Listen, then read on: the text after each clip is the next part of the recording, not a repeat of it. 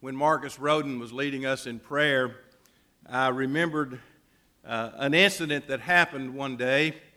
I was making a hospital call at McCuistion Hospital. That's what it was called back then. How many of you remember Leslie and Reba Eccles? They were a part of this church for a long time, and Leslie was in the hospital. As a matter of fact, he'd been very sick, and as I approached the uh, elevator, uh, Marcus also was going to the elevator. We came to each other and we got on the elevator together, and he said, Where are you going? And I said, Well, I'm going to see Leslie Eccles. He said, Well, that's where I'm going. And so we walked down the hall, uh, oh, probably on the third floor, and knocked on the door, and no one responded. So we quietly opened the door, and Marcus and I went in together, and Leslie was sound asleep. And so here's the funeral director and the preacher. and we're about to place our card on the table, and Leslie arouses and he opens his eyes and he looks up. And he says, Am I dead or alive? and uh, Marcus and I decided then it's probably not a good thing for the preacher and the funeral director to make a call at the hospital at the same time. Good memories. Good worship this morning. Glad you're here. Is there a word from the Lord? And the answer is yes, there is a word from the Lord today, and we want to listen to what He has to say to us. In case you're not aware, that is a baptistry, okay? We need to stir the waters. It's been a long time since I've baptized someone in that baptistry.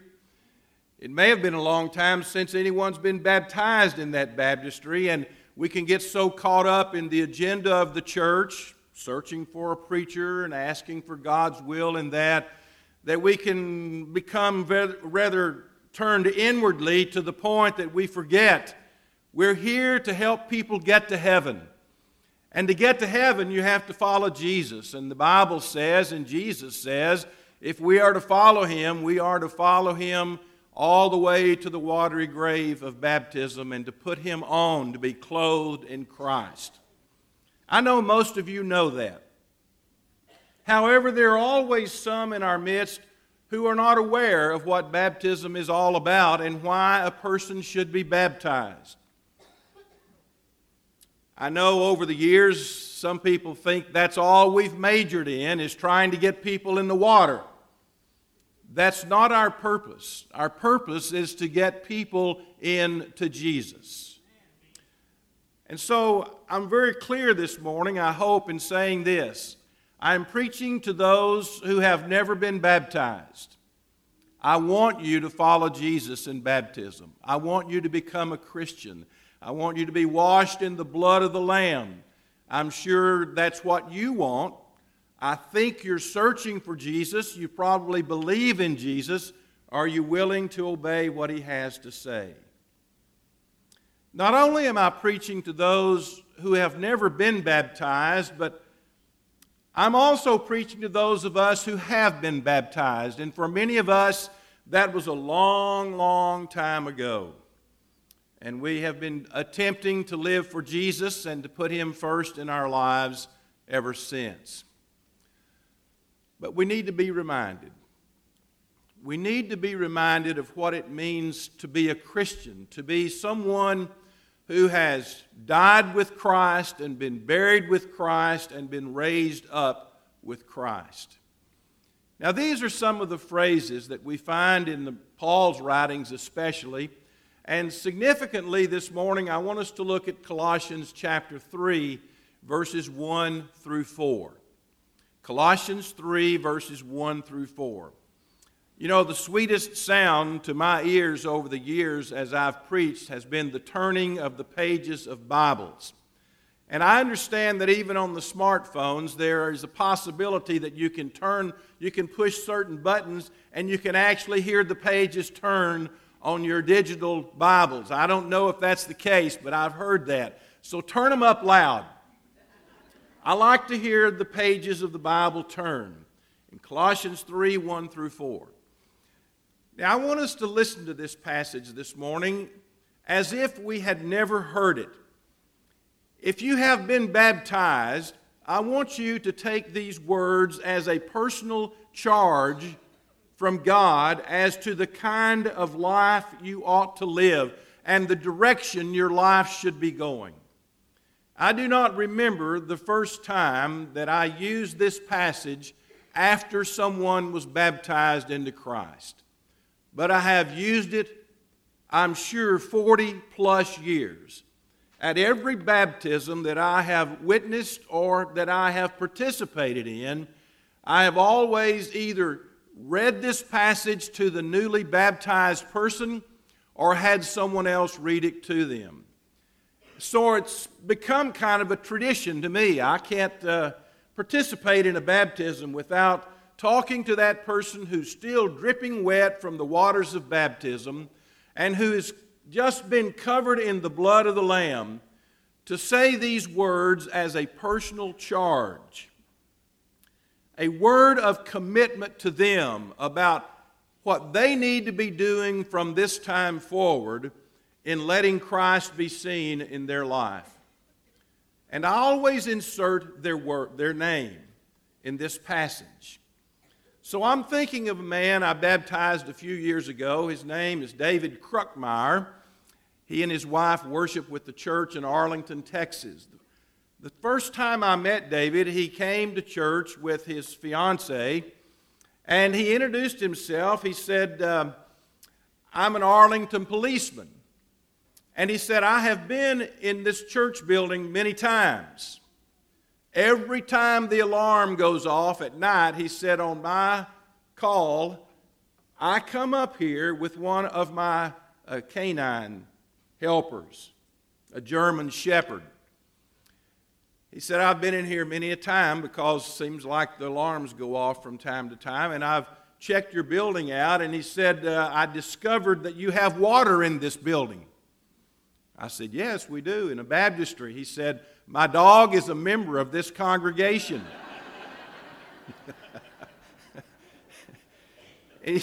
David said, uh, One night I was up here and it was dark, and I just usually come in with the flashlight and I was checking everything out. And he said, I heard this terrible splash, and the next thing I knew, my dog was swimming across the baptistry trying to find a place to get out on the other side. Well, that began a conversation with David, and over a period of time, uh, he became very interested in what the Bible teaches about baptism. In time, Linda and I moved to Texarkana. We hadn't been there but just a few months, and I got a call from David one weekend, and he said, John, are you going to be preaching Sunday in Texarkana? I said, Yes. Uh, they, I tried to get Sundays off, but they said I needed to work on Sunday. And, and so he said, uh, Well, my wife and I will be there, and I want you to baptize me into Christ. It was a great honor. It's always an honor and a privilege to baptize anyone into Christ. And so on that day, when David came up out of the waters, here's what I said Colossians 3 1 through 4. David, if then you have been raised up with Christ, keep seeking the things above where Christ is, seated at the right hand of God, and set your mind on things above and not on the things of this earth. For David, you have died and your life is hidden with Christ in God. And when Christ, who is our life, is revealed, David, you will be revealed with him in glory. I have inserted many names into that passage because I think this is a passage that needs to be taken personally and needs to be seen by those who are new Christians that I have a responsibility. I have a responsibility to live a resurrected life. This passage begins and says, If then you have been raised up with Christ. That's interesting because in this particular verse, it doesn't really tell us what it means to be raised up with Christ. But if you go back just the previous chapter in chapter 2, notice in chapter 2 and verse 12 having been buried with him in baptism, in which you were also raised up with him through faith in the working of God who raised him from the dead. And when you were dead in your transgressions and the uncircumcision of your flesh, he made you alive together with him, having forgiven us all our transgressions. And then look at verse 20. If you have died with Christ to the elementary principles of the world, why, as if you were living in the world, do you submit yourself to the decrees of the world and such as? And then he gives a list of things that are worldly thoughts and worldly ideas and how people often pursue those. But if we've died with Christ, things change. We have become a new creator, a new creation, a new creature. Old things have passed away, Paul says in 2 Corinthians 5, and new things, the new has come. So when Colossians 3:1 begins with if then you have been raised up with Christ, we put it in the context of those who have died with Christ and those who have been buried with him in baptism. And there's the gospel. There's our response to the death, burial, and resurrection of Jesus. And Paul uses this same imagery in Romans chapter 6 in the first several verses to talk to us about dying to sin, being buried with Christ in baptism, and being raised to walk in newness of life. There is a change that takes place. God makes us into new people, and He continues that process of transforming us into the very image of Jesus Christ. So, in order to be raised up with Christ, we must be buried with Christ. And some people say to those of us in the church that teach the importance of baptism and the essentiality of being baptized in order to be saved, they say that we teach that baptism is a work of man, that it's something we do to earn our own salvation. I want you to look at Colossians 2:12 one more time. Then he says, having been buried with him in baptism, in which you were also raised up with him through faith in what? Through faith in the working of God. Baptism is not the work of man. Baptism is the work of God. Man's response to God's grace is faith.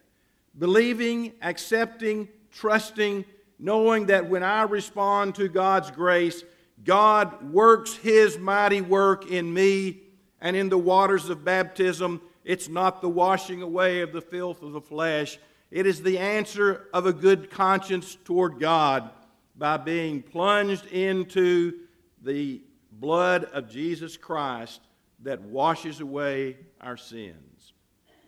Have you been raised up with Christ? If you haven't been baptized, if you haven't been buried with Him, you have not been raised up with Him. And if you haven't been buried with Him and raised up with Him, then your life is not hidden in Christ or with Christ in God. There is this responsibility we have to respond to God's grace through faith. The resurrected life. It is a life that has change written all over it. And the change is this it's a change of heart, it's a change of mind. Set your affection on things above and not on the things of this earth. It may be that you've failed to be baptized to this point in your life, not because you're afraid of the water or uh, you don't believe in Jesus, but you've got your heart, your mind, and your eyes set on this world and not set on things that are above. And it might well be to those who have been baptized for too long, you've still set your mind on things of this earth and not the things that are above. So, the resurrected life is the responsible life that says, I am going to change my affection and the direction of my love. I am going to long for heaven. I'm going to look forward to heaven. I'm not going to be so tied down to the things of this earth because I have been raised up with Christ. Christ is living in me, and I am hidden in Him. I am clothed in Him. And I am to think like Jesus and act like Jesus. And I want to be where Jesus is, seated at the right hand of the throne of God. Affection, intention. It's a focused life, this matter of being a Christian. And sometimes we have to tweak it a little bit because we get off focus. It's just like turning the dial on your radio or uh, trying to get it on the station so that it comes through clearly. There's some kind of a muffled sound, there's interruption, there's, there's something that's mixed up in there, and you want the clear sound, and so you, you tweak it and turn it just a little bit. And in our own lives, sometimes we forget about heaven we forget about how much we long to go there. Oh, at certain points of time in life, uh, we refocus. Maybe we refocus when we have a health concern. Maybe we refocus when we attend a funeral. We refocus when a loved one dies and we hear things about hell and heaven and eternity and where will I spend eternity. And we begin to think about our own human frailty, knowing that we're not going to live forever and it sort of prompts us to get back in line and to think about Jesus and to think about heaven. Set your mind on things above and not on the things of this earth. For you have died, and your life is hidden with Christ in God. Have we really died? Have we died to sin? Have we died to the allure of pleasure? Have we died to the love of the world and the lust of the flesh? Have we really died to that? John will say, we can't love the world and love God at the same time. And he even says we are committing spiritual adultery if we try to love God and have an affair with the world at the same time. And then there is this little phrase, and when Christ is revealed, it's not if Christ is revealed, it's when. Which tells me you could rest assured Christ is coming back. And who is he coming back for? He's coming back for those who have died with him, who have been buried with him, and who have been raised up with him. He's coming back for the people who've been thinking about heaven, for the people who have been longing for his return. And when Christ, listen to this, who is our life? Is he? Do we live for Jesus? Drop down in this same chapter, and uh, Paul will say, Christ is all and he is in all. He is the one who is to have the supreme place in our life. And when he comes back, the one for whom we have been living, the one who has been the very source of our life, spiritually, physically, emotionally. Just think about it. That abundant life that Jesus came to offer, and we have been experiencing it all of our lives. And when this one who is our life comes back, here's the promise. When Christ, who is our life, is revealed, you also will be revealed with him. You see this promise? This promise from the very outset. Tie it to Acts 2:38 if you want to. Tie it to Acts 22 and verse 16. Tie it to all those passages in the Great Commission about he who believes and is baptized shall be saved. And notice that in this very context of baptism being a burial, baptism being a death with Christ and a death to sin, Baptism being a resurrection to a new life, to live with Jesus. At the very outset, the promise is made. Listen, you are going to come to fruition in your own dreams and your own realities that when Jesus comes back and he is revealed, you're going to be revealed with him also in his glory. There's the promise of heaven. There's the promise of, I've gone to prepare a place for you. And if I go prepare a place for you, Jesus said, What? I will come again and receive you to myself, that where I am, there you may be also. It's all right here in Colossians 3. And that's why, for many decades, I have felt this to be a particular passage that needs to be shared with the new babe in Christ. The young Christian who's standing there dripping wet, perhaps still in the baptistry, to hear this charge from the Word of God that you've been raised up with Christ. And you need to set your mind and your affections and your longings on things that are above. You need not be too tied down to this world. And you need to know that Christ is the one who actually gives you life. And when He comes back, He's coming back for you. And you will be with Him in glory. We need to get up with Jesus out of the waters of baptism. We need to get on with our lives. And we specifically need to get ready for heaven. And to do so, Paul here says, you better set your heart on heaven. You better set your mind on heaven. You better set your eyes on Jesus and look for him and look to him and look on him. And one of these days, when he appears, John says, we will be like him, for we will see him face to face. I charge you in the presence of God with these words this morning to those of you who have been baptized, to someone or to some group of people this morning who have never been baptized, I would love for these words to specifically apply to you this very day. That is a baptistry. And the reason water is there is because we are to be immersed in that water, symbolic of the death, burial, and we're to be raised from that water, symbolic of the resurrection of Jesus Christ, and we are to rise to walk a new life, a changed life, a different life. Are you ready for that newness?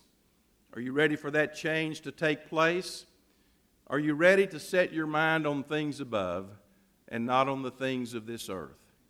I think, I know, I believe that there are folks within the hearing of my voice this morning who are ready to put Christ on in baptism. And somebody says, in front of all of these people, well, let's just pretend this building's empty. And how about in front of God? How about God watching your baptism today? There doesn't have to be another person in these pews. We can wait till service is over. We can come back at a different time. I will meet you at this building at any appointed time if you're ready to think seriously about giving your life to Jesus and following Him all the way to the pearly gates. As we sing this invitation song, I'd like to see that happen this morning, not just for personal benefit. It's not just another mark on my gun to say, well, I baptized one more person into Christ. That has nothing to do with it. Whether I do the baptism or Jared does the baptism or one of the elders or your dad, it makes no difference who does the baptizing. The important thing is if in your heart you believe that Jesus Christ is the Son of God, and you're willing to acknowledge that in the presence of these who are here in worship today, and God acknowledges you before the angels in heaven, you're ready to bring a change about in your life that you cannot do by yourself without the grace of God, today would be an excellent time for you to say, I'm ready. I'm ready to be baptized into Christ as we stand and